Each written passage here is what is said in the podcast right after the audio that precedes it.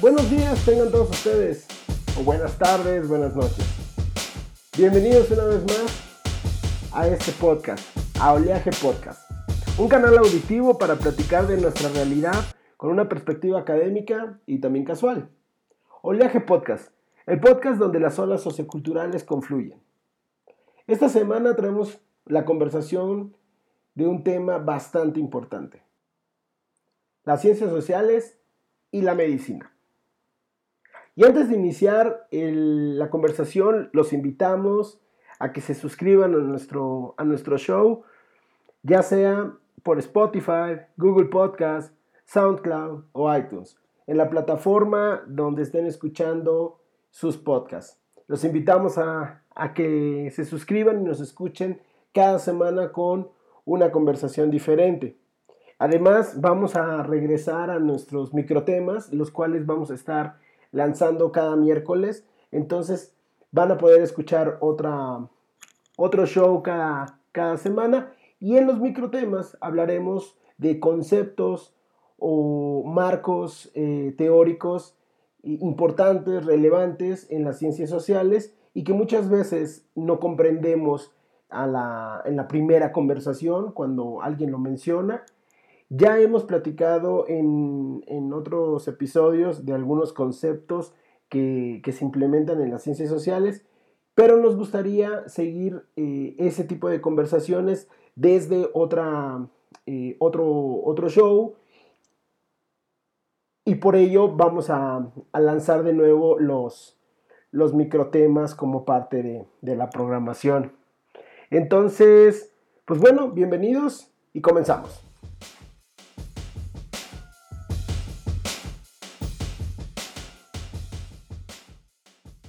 Pues como les platicaba, este show va a ser sobre la ciencia social y la medicina, la relación que existe en estos dos grandes campos de las ciencias. Y para ello vamos a hacer un primer esquema de, nuestra conversación. Vamos a platicar de la medicina y la antropología, sus campos de interacción, también sobre quiénes han investigado estos temas, qué aproximaciones dan, las formas de mirar a la enfermedad, cuáles son esas eh, maneras de entender a la enfermedad. Y por último, y algo con lo cual queremos eh, seguir reforzando nuestro programa, es darles las investigaciones que se están dando acerca de ese tema en específico. En este caso, las nuevas investigaciones en relación a la medicina y las ciencias sociales. Me he concentrado en antropología porque existe un área que se llama antropología médica. En ella es donde vamos a poder encontrar más eh, información, más investigación referente a estas interacciones. Entonces, dicho esto, pues comenzamos con lo que entendemos como medicina y su relación con la antropología. Pues bien, primero que nada, la medicina, como conocemos, la, la medicina, mm, la más común en nosotros, es la biomedicina. Y la primera aclaración es que esta biomedicina que se ocupa de los elementos biológicos y en específico las fisicopatologías del cuerpo humano ha sido dominante. Y cuando me refiero a dominante es un primer elemento que hay que entender cuando hablamos de estas interacciones. La medicina dominante ha procurado tener un control sobre las enfermedades que padecen muchas de las sociedades contemporáneas. Algo que no vamos a debatir en esta conversación. Sin embargo, lo que sí podemos cuestionar son las formas en las cuales ha llegado este tipo de medicina a entender a las enfermedades, pero no bien desde el aspecto fisiopatológico, sino en el aspecto del entendimiento del paciente. Además de cómo el paciente interpreta su enfermedad. ¿Sí? Entonces, al momento de hacer estos cuestionamientos, ya podemos estar hablando que existe una interacción con la antropología. En general sería una interacción con la ciencia social y en específico la antropología social o cultural, dependiendo de sus ramas eh, de origen, ha generado lo que se conoce como la antropología médica. ¿Qué significa esto? Pues bien, significa que el mecanismo por el cual los humanos, los individuos, han entendido sus enfermedades no es solamente un mecanismo racional, lógico y fisiopatológico, sino que implica, por un lado, un elemento social, es decir, un aspecto de un malestar. Cuando decimos malestar nos referimos a estas construcciones sociales sobre una problemática que afecta al cuerpo. Y de ahí una interpretación de esta problemática que tiene que ver con el padecimiento. Esta, esta interpretación de, una, de un malestar conlleva entonces elementos culturales y sociales. Y al ser esos elementos, eh, tanto subjetivos como de interacción eh, comunitaria, de interacción social, implicará múltiples significados y múltiples respuestas. Entonces, para no alargar esta conversación, vamos a sintetizarlo con los elementos que la sociedad nos imprimen para entender ciertos malestares y cómo nosotros los experimentamos, los compartimos y los vivimos. Dicho esto, es importante que la antropología médica empieza a dar respuesta a esto que les, eh, que les comento y cómo interactúa con esta medicina dominante, la biomedicina que solamente da cuenta de un aspecto más objetivo que es la enfermedad. El hecho, el hecho de que la, la, biomedicina se ocupe solamente del, del aspecto objetivo no implicaría, en términos básicos, que sea superior a los hechos subjetivos o la interpretación del paciente. Al contrario, las investigaciones han permitido que se evolucione en un tratamiento muy diferente en la relación del médico-paciente.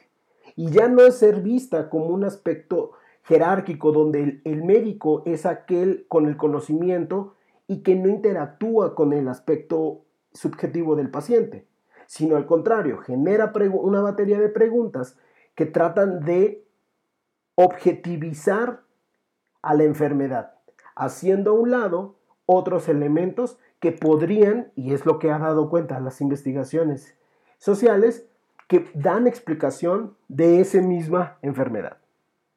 Entonces, dentro de esta área también se ha generado otra muy importante que es la eh, etnomedicina. La etnomedicina se ha concentrado en entender entonces estos aspectos que interactúan en una enfermedad. Y cuando digo interactúan, quienes son médicos y, me están, eh, y nos están escuchando, eh, primero, gracias por escuchar nuestro, nuestro show. Y segundo, sabrán que la interacción con el paciente implica una entrevista clínica que hoy en día ya se enseña, espero que se, se estén enseñando en todas las facultades, pero que ya enseñan a que el paciente tiene una forma de mirar a esa enfermedad, una manera particular. Y esa manera particular, desde la, desde la antropología, no es solamente una opinión y ya. Aquí implica valores, conceptos, significados, signos, símbolos, producto de su interacción social, es decir, aspectos sociales, y su interacción cultural. Estos simbolismos y estas eh, herramientas que tiene el humano son las que le permiten entender a la realidad. La realidad es caótica, la realidad necesita tener un ordenamiento y ese ordenamiento lo hacemos mental. Ponemos nombres, ponemos conceptos y damos una interpretación de ello. Y así interactuamos y así construimos nuestro devenir. En el caso de la enfermedad, hay pistas que se pueden encontrar desde esta entrevista ya con un toque, y, esta palabra me agrada, ya con un toque antropológico de parte del médico. Esto sonará extraño para algún médico eh, que se haya quedado en, en, los libros de hace 100 años, donde, donde no se hacía eco de la importancia de, las interpretaciones de, los pacientes. Sin embargo, los productos eh, científicos que, han aportado la etnomedicina, eh, la antropología médica, ha sido a partir del método comparativo como muchas otras sociedades, como la china, la hindú, la mesoamericana, en la cual nosotros tenemos esa tradición, como mexicanos, incluían al experto en este conocimiento del curar elementos como la importancia de la estabilidad emocional, la parte espiritual, el cuidado del cuerpo con la alimentación, el ejercicio, la actividad eh, física y sobre todo la mente. Todas estas eh, escuelas de medicina tradicional, así se les han catalogado, comprendían, después de varios siglos de ejercerse, comprendían la importancia de tener alineado estos tres elementos. Y así pasamos entonces a quienes han investigado este tema. Y como les platicaba, muchas veces nuestras conversaciones no, no son de, gran eh, recorrido histórico y no abarcamos a todos los autores y no es por una cuestión de, sesgo eh, teórico o cognitivo, sino más bien eh, un sesgo temporal. Entonces no queremos hacer larga esta, este show, al contrario, queremos que sea uno de los primeros en los cuales eh, se siga hablando de este tema y más adelante seguir abordando de ello. En este caso particular, sobre quienes han investigado, voy a mencionar a tres grandes autores eh, mexicanos y que han permitido entender esta, estas interacciones entre antropología, ciencia social y la medicina o biomedicina. El primero de ellos es eh, Gonzalo Aguirre Beltrán. Brevemente, eh, parte de su biografía eh, que la considero importante es que él hace sus investigaciones en la primera mitad de entre 1940 y 1980 y él de primera formación es médico y complementa sus estudios con un doctorado en antropología. Esto le va a permitir no solamente formalizar el pensamiento empírico que estuvo gestando durante su práctica médica, sino más bien llevar a un terreno teórico los elementos que él experimentó con su población.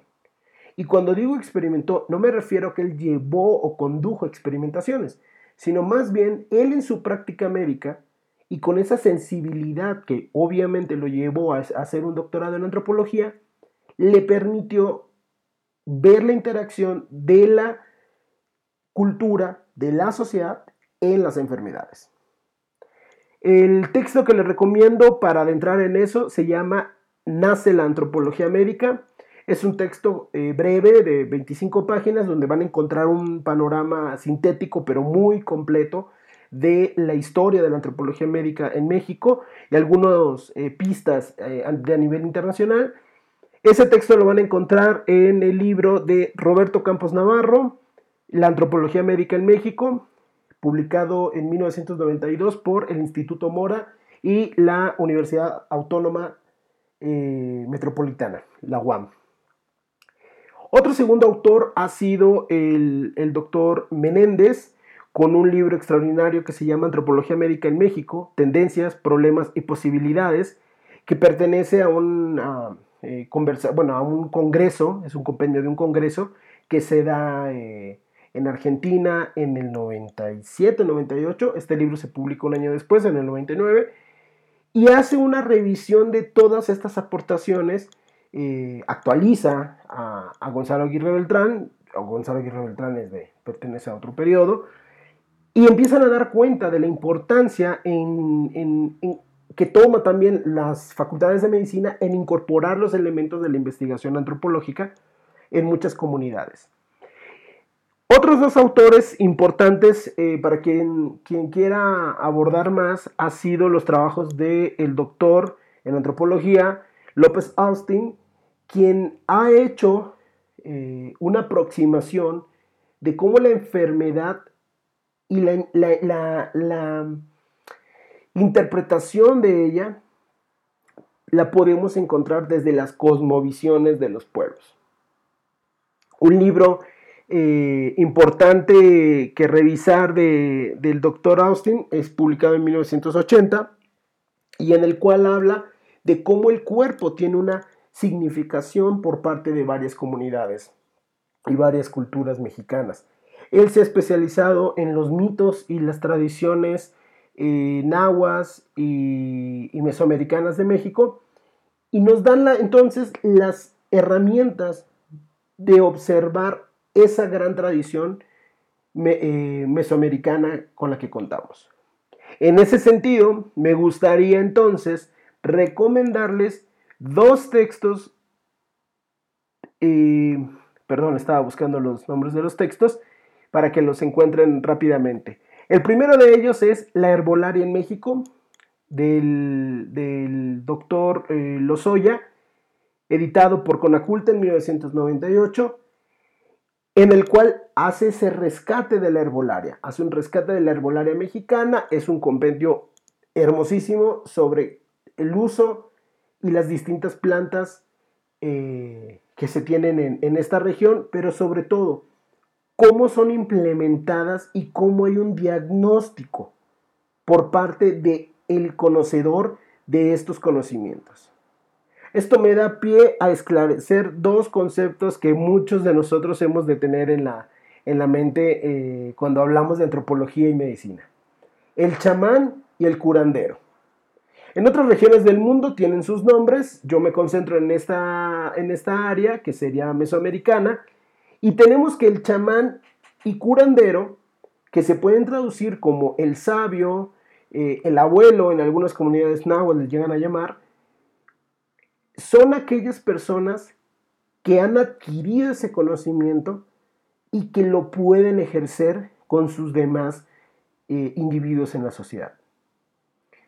¿Cuál es la diferencia con un médico eh, que conocemos más formalmente en, esta sociedad eh, mexicana contemporánea?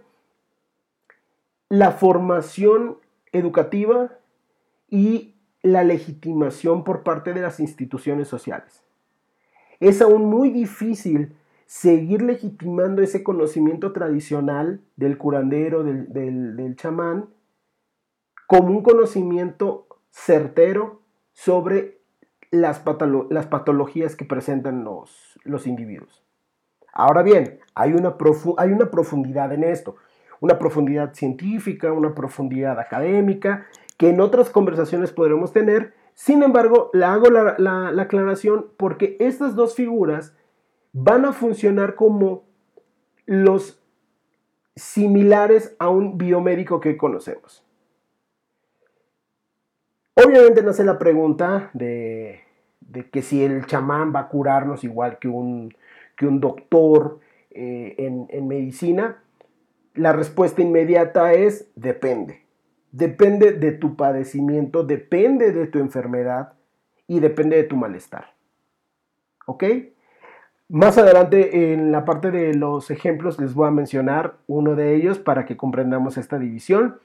Y por último me gustaría agregar una, eh, una revista, es Arqueología Mexicana.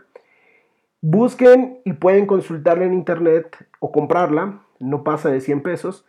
La número 39 eh, que se publicó en septiembre-octubre de 1999, y es en ella donde van a encontrar un, compendio de la herbolaria en México, que si mal no recuerdo pertenece al un, códice eh, prehispánico que es eh, originario de un traductor nahua, un tlacuilo, así se conocían los, escribas o los, aquellos que tenían el conocimiento y lo, y lo ponían en, escritos, en este caso en códices. Él lo traduce al, español, él aprende español, él, eh, es de la época del siglo XVI, y nos dejan la evidencia de cómo la sociedad eh, mexica, eh, lo que es todo Mesoamérica aparte, no solamente los mexicas, concebían a la enfermedad y tenían sus remedios.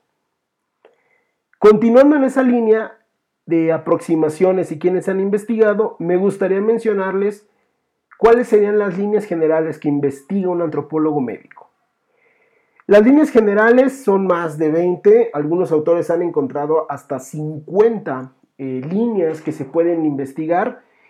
Yo solamente me voy a limitar a unas cuantas que he recopilado a lo largo de, estos años de, de formación de antropólogo, lo cual tampoco, quiero aclarar, no soy experto en antropología médica, eh, no me especialicé ahí, sin embargo, eh, tenemos parte de, de la formación.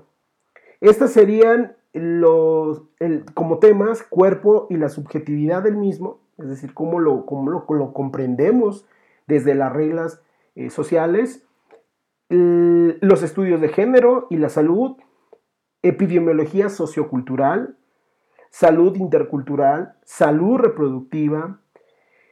También, y, y algo que me parece muy importante, hay investigaciones sobre las enfermedades infecciosas, incluyendo o que se incluyen aquí el VIH-Sida. Importante porque no es solamente una enfermedad que implique al individuo en, en, eh, en solitario. Esta enfermedad tiene una característica social o tiene un componente social muy importante que tiene repercusiones en los individuos. Creo que la mayoría en, estos tiempos conocemos de ello y si no, vamos a entrar en alguna otra conversación con algún experto sobre cuáles son este tipo de repercusiones.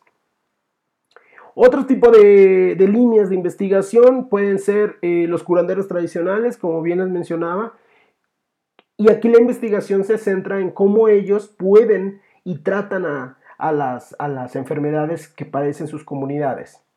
¿Cuáles son ellas? Bueno, desde los nombres de estas en un principio les pueden sonar graciosos. Sin embargo, hay que tener cuidado porque no es un tema de, de, broma para estas personas. Para estas personas, el mal de ojo, un mal aire, un susto, una envidia, un embrujo, tiene repercusiones individuales importantes y sobre el devenir de su vida. Es decir, tienen un malestar, hay una enfermedad y sobre todo tienen un padecimiento. Y esto es importante porque los médicos que llegan a comunidades eh, indígenas o con alta población indígena, que tienen este tipo de conceptos, que tienen estas categorías sociales, consideran que estas personas no tienen y aquí parece confuso, pero no tienen el conocimiento adecuado para entender que tienen otro tipo de problemas. Es decir, muchos médicos mal formados, debo de, eh, de, dar mi opinión ahí, consideran que estas personas son tontas porque no pueden comprender que la enfermedad no se causa por un mal de ojo o por un susto, o la más común que se conoce como el mal aire. Cuando alguien cacha un mal aire, tiene una puede adquirir una enfermedad. Y los médicos dicen, no, ¿cómo crees? Eso no existe. De nuevo, ojo, los médicos mal formados.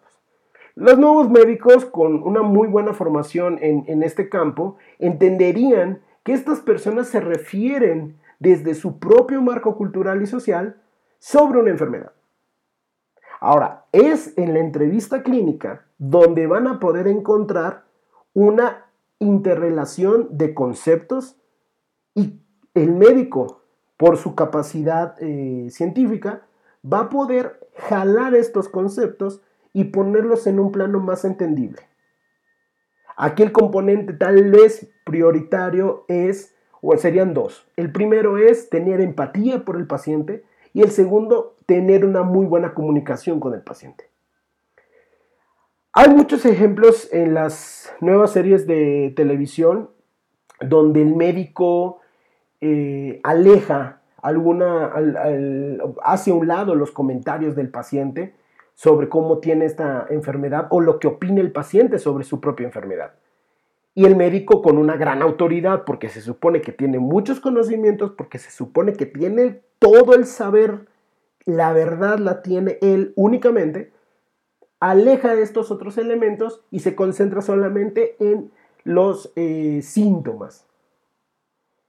Lo cual es erróneo, porque muchos de esta información, y eso se va a descubrir hasta en las mismas series, hacen dar cuenta de que es importante revisar el contexto ambiental, el contexto habitacional, el contexto en donde ocurrió el inicio de esa, de esa enfermedad y también algunas interpretaciones del mismo paciente.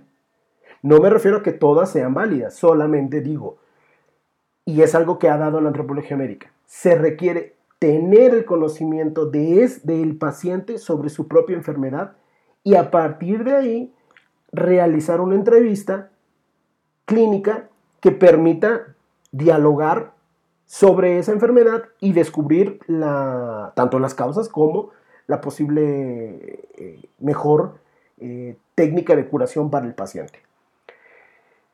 Eh, existen otros temas de investigación y otros conceptos que, bueno, sería de nuevo más largo seguir platicando.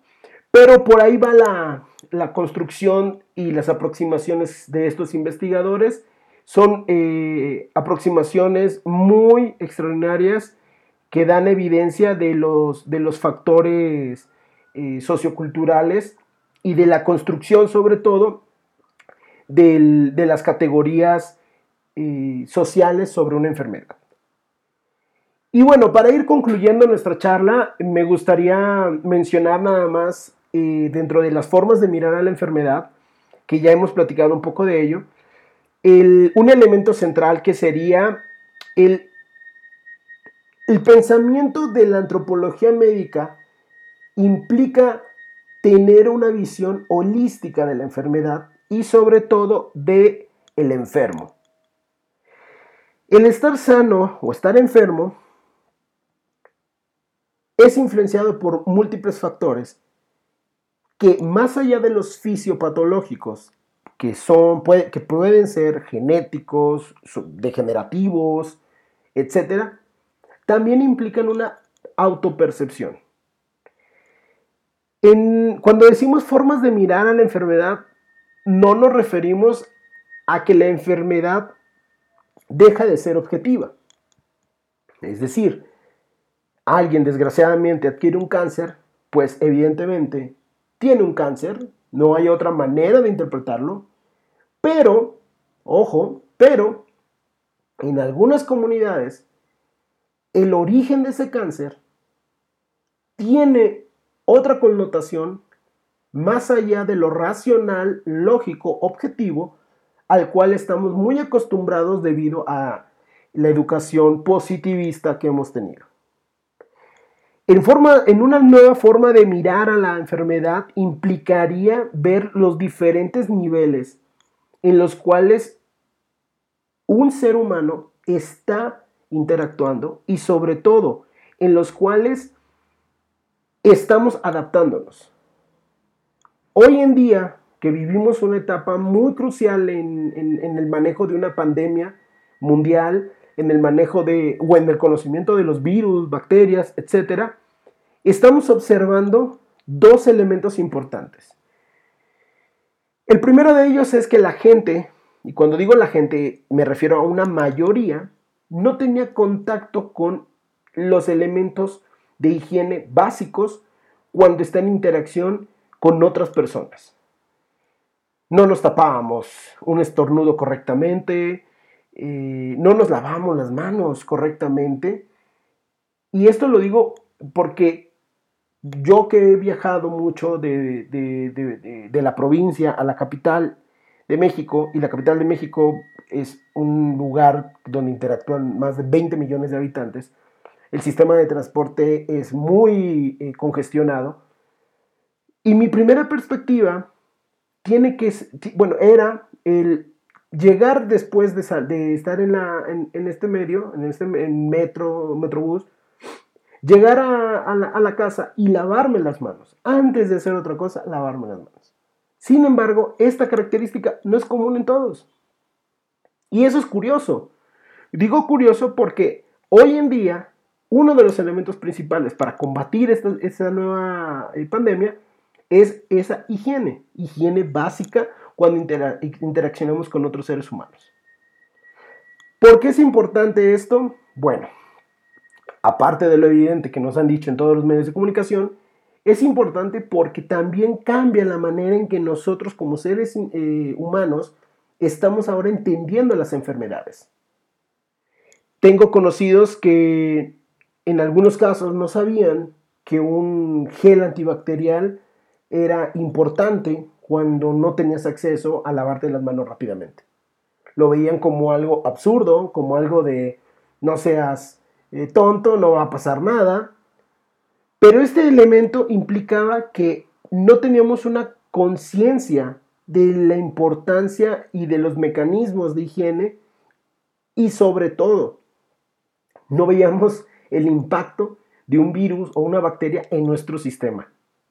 Entonces, estas maneras de ver a la enfermedad ahora eh, en un término más holístico, que eso lo ha permitido mucho la antropología médica, y lo cual es una, por eso la conversación de hoy es eh, medicina y, ciencias sociales, porque están en interacción, no están ajenas, han permitido entonces esclarecer las nuevas pautas de ver a la, enfermedad y sobre todo cómo vamos a convivir con ellas diariamente. Por último, y para ir eh, dando punto final a, la conversación, me gustaría eh, comentarles dos elementos sobre el, como ejemplos de investigación eh, contemporánea en, este campo.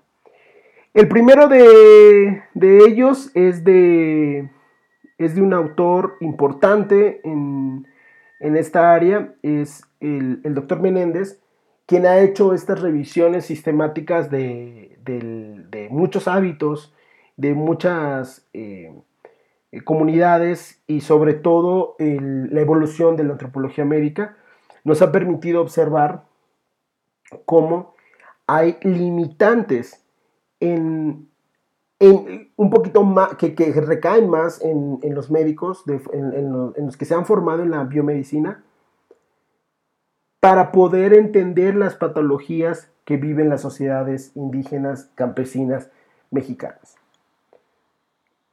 El otro caso, que es más específico, en, eh, el cual eh, les voy a recomendar, es del doctor González Chévez, el título del artículo lo pueden encontrar en la revista Nueva Antropología del 2017. El título es El proceso terapéutico en la medicina tradicional mexicana, algunas claves para su interpretación. Y ahí van a encontrar ejemplos eh, que me parecen muy eh, esclarecedores para tratar a las enfermedades. Un médico con deformación científica interactúa con pacientes con estos marcos culturales distintos a los que nos enseñan en la educación formal positivista. Y aquí el correlato implica un mal aire en un paciente que él requiere tratar. Si bien no va a tratar un mal aire como tal, lo que sí va a tratar es en la entrevista clínica, primero que nada, permitir la interpretación del de ese conocimiento de la persona, que podemos catalogar como la medicina popular, y de ahí jalar o tener la evidencia para poder entender cuál es la enfermedad que realmente conlleva a esta en, la, que realmente tiene esta persona eh, consigo. Las personas creen, las personas opinan, las personas eh, tienen gustos y como en algún otro momento ya les he platicado, la mayoría de nosotros no siempre decimos todo la mayoría de nosotros decimos algo y hacemos otra cosa. Y en otras ocasiones decimos que vamos a hacer algo y ni siquiera hacemos absolutamente nada. Un médico se debe de enfrentar a eso, un chamán se enfrenta a eso, un curandero se enfrenta a eso. ¿Cómo se pueden atender este tipo de, enfermedades, este tipo de, casos? Bueno, dependerá de nuestros modelos explicativos, los avances eh, de la antropología médica implican dotar a los médicos de conceptos como el de representaciones que vienen eh, con una amplia tradición en, en, la antropología y que van a permitir comprender ese campo simbólico de el paciente. Les invito a que lean ese texto, yo creo que es un texto que les va a dar eh, muchas herramientas para seguir el diálogo, para continuar con, con, la, con esta conversación. Y por último, que revisemos también eh, lo que ha dicho la Organización Panamericana de la Salud, lo que dice la UNESCO sobre la medicina tradicional, lo que mencionan sobre eh, la complementariedad de las cosmovisiones ancestrales con las nuevas patologías, con los nuevos eh, virus que aparecen y cómo estas mismas sociedades también deben de adaptarse, porque esto no solamente es nosotros eh, desde una sociedad cosmopolita, citadina, sino también desde el lado tradicional, campesino, indígena, adaptarse a las nuevas enfermedades de esta misma sociedad citadina. Eh, hay que tener en cuenta que esto es un camino en bidireccional, es de, doble vía, en donde siempre debemos de estar en, en mutua comunicación. Entonces el día de hoy esa fue nuestra conversación, espero que les haya agradado. Los invito de nuevo a que se suscriban a nuestro show. Estamos en Spotify, en Google Podcast, en SoundCloud, en iTunes. Y les recuerdo, Oleaje Podcast es el podcast donde las olas socioculturales confluyen.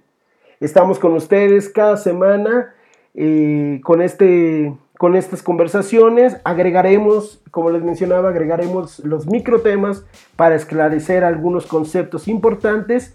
Y pues muchas gracias por escucharnos nuevamente. Que tengan excelente semana. Hasta la próxima.